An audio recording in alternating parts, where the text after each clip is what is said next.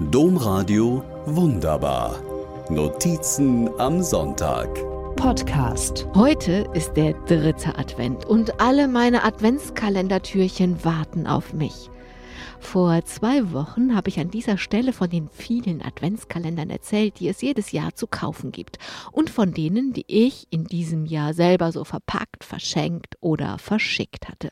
Damit dachte ich eigentlich, das Thema sei durch. Aber ich hatte meine Rechnungen ohne Sie gemacht, die Hörer und Hörerinnen der Wunderbar und ohne die Kinder auch.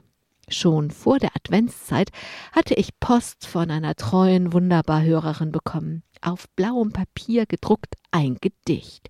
Jeder Tag eine Überraschung, schreibt der Autor Norbert Wittke. Na, der Tag war auf jeden Fall eine Überraschung, auch wegen der beiliegenden Zeilen. Vielen Dank für deine Wunderbar stand da. Das alleine war sehr wunderbar.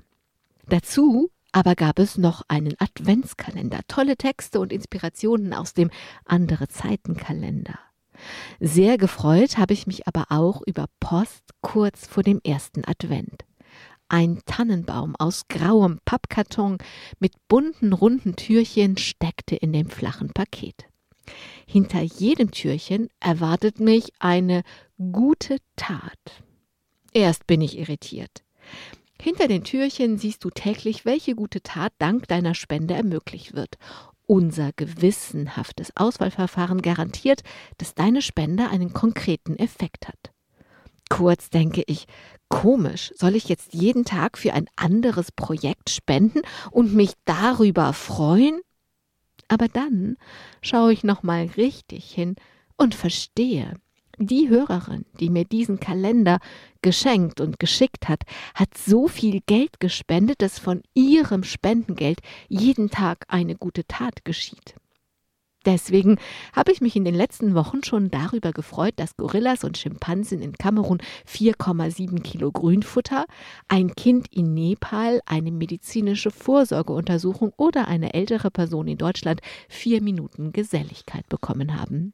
Bei dem Kalender liegt eine Karte. Liebe Angela, ganz lieben Dank für die vielen wunderbaren Gedanken und Worte. Ich gestehe, ich bin sehr gerührt. So blättere ich jeden Tag durch Texte und Inspirationen und öffne Türchen und freue mich, welche gute Tat jetzt wieder in meinem Namen geschieht.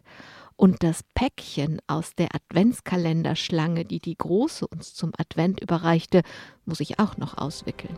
Ich wünsche uns allen einen schönen dritten Advent. Domradio wunderbar. Mehr unter domradio.de slash podcast.